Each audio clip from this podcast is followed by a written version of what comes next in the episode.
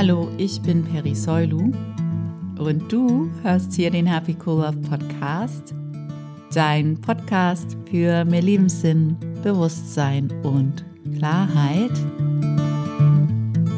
Es ist tatsächlich schon wieder Dienstag.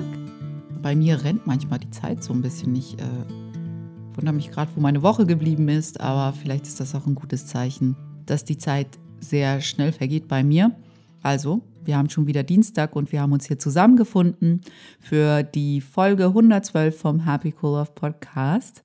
Und heute wollen wir zusammen mal darauf schauen, wie wir den Körper richtig einsetzen. Richtig ist wieder so ein Wort, was das, was ich eigentlich damit ausdrücken will, nicht wirklich trifft, aber wie wir ihn so einsetzen wie ein Kurs in Wundern. Hm, es uns lehrt, wie der Körper dann tatsächlich seine wahre Funktion erfüllen kann und wie wir ihn normalerweise einsetzen und was das mit spiritueller Arroganz zu tun hat, beziehungsweise mit der Erkenntnis, dass wir alle, alle uns auf dem Weg zurück nach Hause befinden, ob uns das jetzt wirklich bewusst ist mit unserem Gegenüber oder nicht.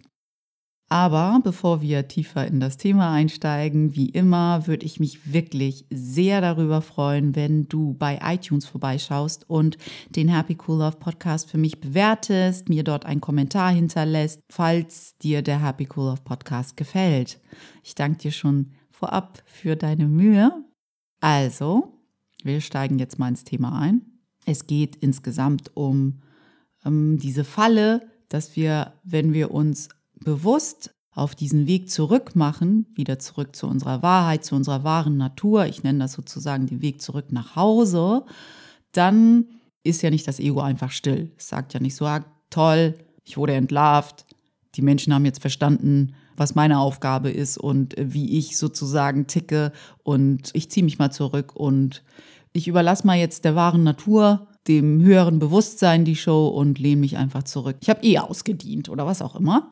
Das passiert ja meistens nicht. Was passiert ist, dass wir natürlich immer hin und her wanken und wahrscheinlich ganz oft das Ego sich melden wird und versuchen wird, uns immer wieder zurückzuholen in dieses hm, Denksystem von Angst und Mangel. Und was vor allem passieren kann in diesem Zusammenhang ist, dass wir diesen Weg nach Hause, manche sagen dazu ihre Spiritualität, auch wieder nutzen, um uns zu vergleichen. Zum Beispiel, indem wir sagen, oh, ich bin dem aber zwei Schritte voraus in meinem Bewusstsein und ich habe schon mehr kapiert als er, was meine wahre Natur angeht. Ich lese viel mehr, ich meditiere viel mehr, ich mache viel mehr Yoga und auf einmal sind wir in dem, was Marianne Williamson spirituelle Arroganz nennt. Ich finde auch immer so schön, wenn wir uns in diesem Zusammenhang daran erinnern, dass wir alle auf dem Weg zurück nach Hause sind. Wir alle, egal wie offensichtlich das ist mit deinem Gegenüber oder nicht, befinden uns auf dem Weg zurück nach Hause. Es gibt gar keine andere Möglichkeit auf der Metaebene. Im absoluten Sinne sind wir alle wieder auf dem Weg zurück nach Hause. Es ist auch tatsächlich völlig egal, ob es bei jemandem so aussieht, als würde er so tausend Umwege nehmen. Abraham Hicks sagt ja immer, es gibt keine Umwege, dass alles irgendwie dennoch zusammenpasst und sich fügt und wir nichts falsch machen können im absoluten Sinne. Okay, warum musste ich darüber nachdenken, was ein Kurs in Wundern über unseren Körper sagt und wie wir ihn tatsächlich für heilige Zwecke nutzen oder für nicht so heilige Zwecke, für unsere Ego-Zwecke. Letzte Woche bin ich mit einer Freundin zusammen Mittagessen gegangen und wir waren auf der Schanze. Ich bin ja in Hamburg. Wir sind dann auf dem Schulterblatt gewesen und dort stand ein Mann mit Mikrofon, der aus der Bibel zitiert hat. Und als wir so an ihm vorbeigingen, ähm, sprach er über Jesus und dass Jesus für unsere Sünden am Kreuz gestorben ist und dass wir alle Sünder sind da tatsächlich war ich doch schon getriggert, weil ich so dachte, das kann doch nicht sein, dass da jemand steht, als wenn wir in der Steinzeit stehen geblieben wären, der uns jetzt sagt, wir sind alle Sünder. Was, was hat er für ein Recht, uns in diesem Moment zu sagen, wir sind alle Sünder? Was ist das eigentlich für eine Aussage? Was macht das mit uns? Und ich fand das nicht gerechtfertigt und habe dann natürlich, manchmal kann ich auch meinen Mund nicht halten, gesagt, es gibt keine Sünder. Und dann hat er darauf geantwortet, die Frau hier sagt, es gibt keine Sünder und genau das ist das Problem. Und dann dachte ich, oh mein Gott, was hat denn der für Gedanken im Kopf? Das wird ja, das wird ja immer schmerzhafter für uns alle, wenn wir ihm Glauben schenken. Ich meine, er sagt das durch ein Mikro. Die Leute sitzen da und wollen eigentlich in Ruhe und Entspannung die Sonne genießen und Mittagessen und haben überhaupt keine Wahl, weil sie jetzt gerade dort sitzen. Natürlich könnten sie auch aufstehen und gehen, diesem Menschen auszuweichen. Vor allem hat er auch noch ein Mikro in der Hand. Und dann sagt er, ja, okay, das Problem ist, dass es Menschen wie mich gibt, die denken, es gibt keine Sünder.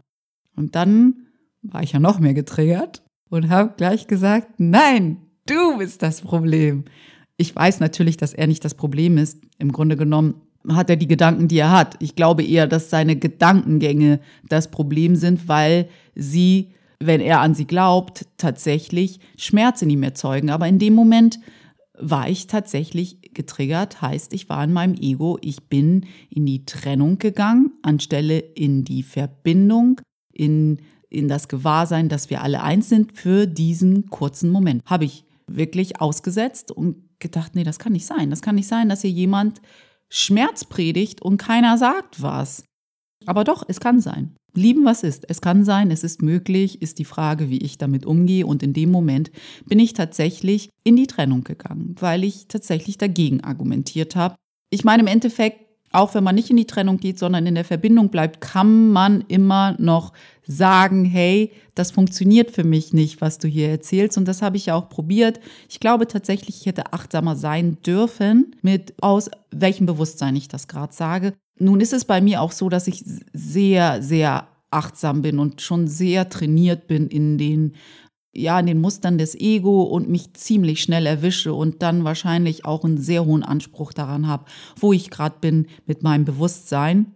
Und deshalb fällt mir das sehr, sehr schnell auf, wenn ich rausspringe. Es ist gerade wirklich wunderschön. Ich bin ein bisschen abgelenkt, weil ich aus dem Fenster gucke, während ich mit dir spreche. Und ich sehe immer mal wieder so Vögel in ganz wunderschön symmetrischen Anordnungen gen Süden fliegen. Das ist so schön. Aber andererseits äh, heißt es natürlich auch, dass der Winter kommt. Gut, ich war ein bisschen abgelenkt. Jetzt bin ich wieder da.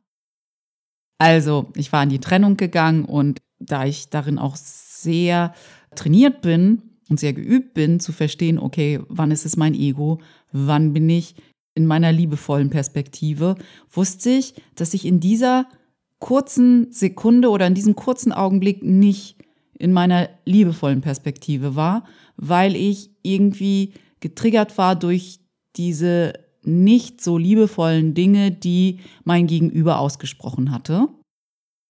Und dann habe ich mich ganz schnell, als ich mit meiner Freundin so weitergegangen bin, habe ich noch so natürlich ein bisschen darüber geredet, dass ich das echt erstaunlich finde, dass wir uns verhalten, als wären wir noch im Dinosaurierzeitalter, wo wir uns gegenseitig beschuldigen. Aber ich war da auch nicht so viel charmanter als er, in dem Sinne, dass ich ihn ja auch angegriffen habe.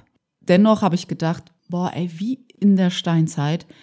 Wir sitzen hier und beschuldigen uns und fügen uns Schmerz zu und anderen Schmerz zu und legitimieren das mit der Bibel aus meiner Sicht missinterpretieren wir auch noch, wofür die Kreuzigung Jesu stand, weil ich glaube, wir nehmen das alle viel zu wortwörtlich. Warum um Gottes Willen hören wir auf, kreativ zu denken oder ein, die Metaphern zu verstehen, die dahinter stecken, wenn es um die Bibel geht? Das kann doch nicht sein. Wir sind doch sonst auch so kreativ, sonst sind wir doch auch viel mehr in der Lage, die Nachricht hinter der Nachricht zu verstehen. Und irgendwie gelingt uns das manchmal mit der Bibel nicht. Und das verstehe ich dann nicht. Das macht mich dann immer so sprachlos. Aber ich war ja nicht sprachlos, aber irgendwie etwas in dem Sinne. Na gut. Und dann habe ich mich aber ganz schnell daran erinnert, was Marianne Williamson darüber sagt, wenn man das Gefühl hat, oh, äh, du bist jemandem zwei Schritte voraus. Ich denke jetzt nicht, dass ich ein Mensch bin, der sich besser fühlt als andere weil ich vielleicht etwas länger in einen Kurs in Wundern lese oder meditiere und Yoga mache, überhaupt nicht. Aber in dem Moment habe ich tatsächlich gedacht, dass ich ihm ein paar Schritte voraus bin. Und in dem Zusammenhang ist mir halt Marianne Williamson eingefallen, die gesagt hat, es ist egal, wie weit du bist, es ist egal, weil im Grunde genommen befinden wir uns alle auf dem Weg zurück nach Hause. Es gibt keinen Grund für spirituelle Arroganz. Wir alle befinden uns auf dem Weg zurück nach Hause.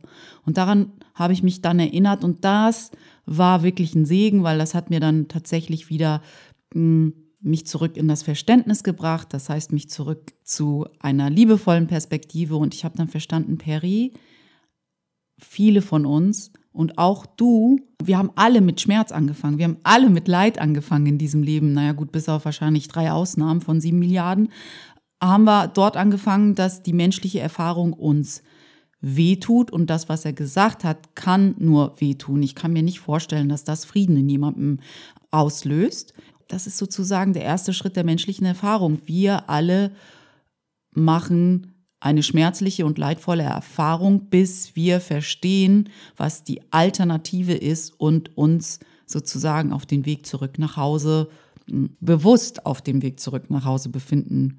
Wir befinden uns ja manchmal auch unbewusst auf dem Weg zurück nach Hause, bis wir dann bewusst werden. Und dann dachte ich, hey, ich weiß doch gar nicht, was sein Weg ist. Ich weiß nicht, wo er ist. Ich weiß nur, dass ich auch irgendwann mal dort war, dass ich mir selber mehr wehgetan habe, als gut zu mir zu sein. Und auch er wird irgendwann dort ankommen, dass er gut zu sich ist, mehr als dass er sich selbst wehtut und vielleicht irgendwann dort sein, dass er die meiste Zeit gut zu sich ist. Mm. Und das hat mir schon mal geholfen zu sagen, okay, wir sind alle in einem Boot und er ist dein Bruder auf der Metaebene, ne, auf der absoluten Wahrheitsebene ist er mein Bruder. Wir sind ja alle eins. Wie ein Kurs in Wunder immer sagt, unsere wahre Natur ist ein unsterbliches Bewusstsein, das jenseits dieses Körpers ist. Und das ist immer wieder unsere Aufgabe, mit Hilfe der Vergebung, das in jemand anderen zu sehen, weil wir damit die absolute Wahrheit bekräftigen und die Ego-Wahrheit als Illusion verstehen. Dann kam mir noch der Gedanke, darüber, wie wir den Körper meist einsetzen, wenn wir dem Ego folgen. Also wenn wir dem Ego folgen, ist nicht nur meist, wenn wir dem Ego folgen und wenn wir dem Ego Glauben schenken, dann gehen wir, dann nutzen wir den Körper, um uns getrennt zu halten. In der Trennung, wenn wir den Körper im, ja, im Sinne des Heiligen Geistes nutzen, dann gehen wir in die Verbindung. Genau dazu habe ich uns aus Ein Kurs in Wundern was rausgesucht darüber, wie wir den Körper richtig einsetzen und was dann passiert und wenn wir unseren Körper für Ego-Zwecke einsetzen, was dann passiert. Und das würde ich euch gern vorlesen. Auf Seite 151 gibt es ein paar Sachen, wo es tatsächlich um den Einsatz des Körpers geht, wie ein Ego den Körper nutzt und wie der Heilige Geist den Körper nutzt. Ich lese mal einfach drauf los. Denke daran, dass der Heilige Geist den Körper nur als Kommunikationsmittel deutet. Da er das Verbindungsglied zwischen Gott und seinen getrennten Söhnen ist, deutet der Heilige Geist alles, was du gemacht hast, im Licht dessen, was er ist. Das Ego trennt durch den Körper. Der Heilige Geist dehnt sich durch ihn zu anderen aus. Du nimmst deine Brüder nicht wie der Heilige Geist wahr, weil du Körper nicht ausschließlich als Mittel betrachtest, um Geister zu verbinden und sie mit dem deinen und mit dem meinen zu vereinen. Diese Deutung des Körpers wird dein Denken über seinen Wert völlig verändern. Von sich aus ist er wertlos. Und ich glaube, das haben wir tatsächlich über den Körper noch nie gedacht, dass er von sich aus wertlos ist. Wie viel Wert wir in unserem Ego-Denken dem Körper beimessen, ist echt fast schon erschreckend. Aber im Grunde genommen ist der Körper von sich aus wertlos. Er ist nur da, um genutzt zu werden, damit wir die Liebe weiterhin ausdehnen, diese liebevollen Gedanken und eine liebevolle Perspektive und alles andere, was wir damit tun, ist einfach nur den Körper zu missbrauchen.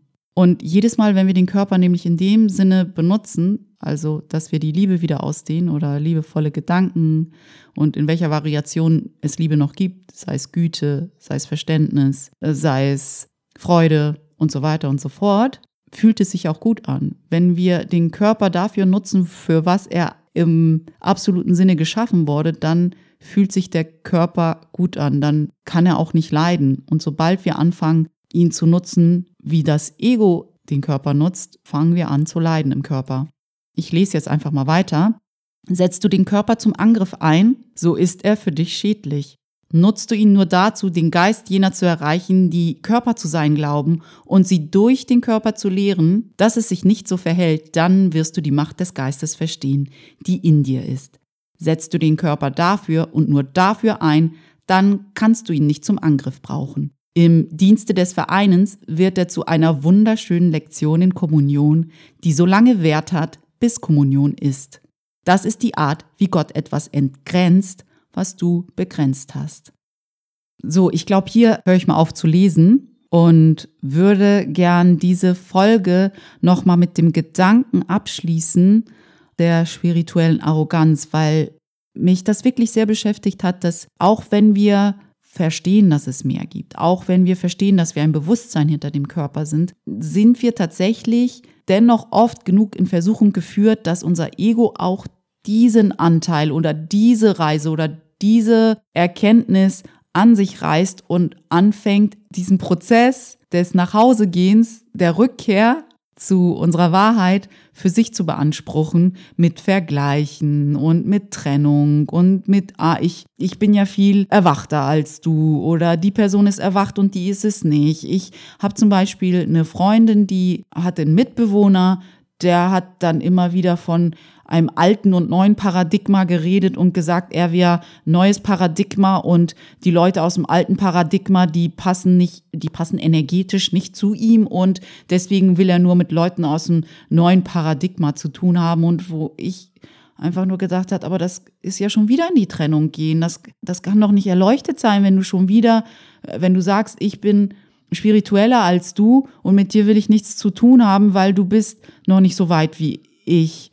Dann, also, also für mich hat das überhaupt keinen Sinn ergeben, weil ich dachte, okay, jetzt nutzt das Ego Spiritualität, um wieder eine Trennung aufrechtzuerhalten. Es geht wieder darum, eine Grenze oder ein Keil zwischen Menschen zu tun und nicht in die Verbindung zu gehen. Und alles, was nicht in die Verbindung geht, ist tatsächlich Ego-Denken. Das ist mir egal, ob dann das Label Spiritualität drüber steht und jemand denkt, er ist ein Guru und ist in einem neuen Paradigma und alle, die nicht so weit sind wie er, sollen ihn bitte in Ruhe lassen. So, dann würde ich immer achtsam sein, welcher Anteil hier gerade in mir spricht. Ist das wirklich meine wahre Natur oder kann das auch mein Ego sein? Was natürlich immer hilft, ist, dass wir uns daran erinnern. Also wenn wir merken, dass wir in die Falle von spiritueller Arroganz tappen könnten, dann hilft immer wieder uns daran zu erinnern, dass wir uns alle im gleichen Boot befinden. Wir alle sind auf dem Weg zurück nach Hause. Diese Reise zurück nach Hause ist ein Pflichtkurs, wie ein Kurs in Wundern sagt. Und genau das ist mein Stichwort für etwas, was ich euch noch vorlesen möchte. Und dann, glaube ich, will ich mich auch von euch verabschieden. Ich suche euch mal kurz raus, was ein Kurs im Wundern darüber sagt, dass wir uns alle im gleichen Boot befinden. Das ist die Einleitung vom Textbuch. Und ich glaube, wahrscheinlich habt ihr alle das schon mal mehr oder weniger gehört, aber ich lese es euch nichtsdestotrotz mal vor und dann verabschiede ich mich für heute. Dies ist ein Kurs in Wundern. Es ist ein Pflichtkurs. Nur die Zeit, in der du ihn machst, steht dir frei. Freier Wille bedeutet nicht, dass du den Lehrplan bestimmen kannst. Es bedeutet nur, dass du wählen kannst, was du zu einer gegebenen Zeit lernen willst. Der Kurs zielt nicht darauf ab, die Bedeutung der Liebe zu lernen, denn das ist jenseits dessen, was gelehrt werden kann. Er zielt viel mehr darauf ab, die Blockaden zu entfernen, die dich daran hindern, dir der Gegenwart der Liebe, die dein angestammtes Erbe ist, gewahr zu sein. Das Gegenteil von Liebe ist Angst, doch was allumfassend ist, kann kein Gegenteil haben. Dieser Kurs kann daher ganz einfach zusammengefasst werden. Nichts Wirkliches kann bedroht werden, nichts Unwirkliches existiert. Hierin liegt der Frieden Gottes. Ich glaube, wir sollten alle nicht vergessen, dass wir alle in einem Boot sitzen. Egal, wie offensichtlich das für uns ist, wenn wir unser Gegenüber betrachten. Und was auch immer wieder hilft, ist, sich daran zu erinnern, dass jeder, dem du begegnest, auch der Mann mit dem Mikrofon, der die Bibel zitiert hat, um uns allen Angst zu machen und ein schlechtes Gewissen, auch er hat, so wie ich, dieselben ja, Hoffnungen und vielleicht Ängste und Bedürfnisse und auch er wird in seinem Leben oft genug Schmerz empfunden haben und sich gewundert haben, warum er hier ist. Und er versucht in seiner Art und Weise Sinn aus dieser Lebenserfahrung zu machen, so wie ich es auf meine Art und Weise tue. Und wir sind beide auf unserem Weg. Wir beide versuchen so gut wir können, wieder zurück nach Hause zu finden, ob wir das bewusst oder unbewusst tun. Das darf ich mir immer wieder hinter die Ohren schreiben mit jeder Begegnung, die ich in diesem Leben habe. Und vielleicht hilft dir dieser Gedanke auch das nächste Mal, wenn du dann irritiert bist von einem Menschen und in Versuchung geführt wirst, deinem Ego mehr zu trauen als deiner wahren Natur. Ich freue mich, wenn du bei mir auf der Webseite vorbeischaust und mir ein Feedback zu dieser Folge hinterlässt.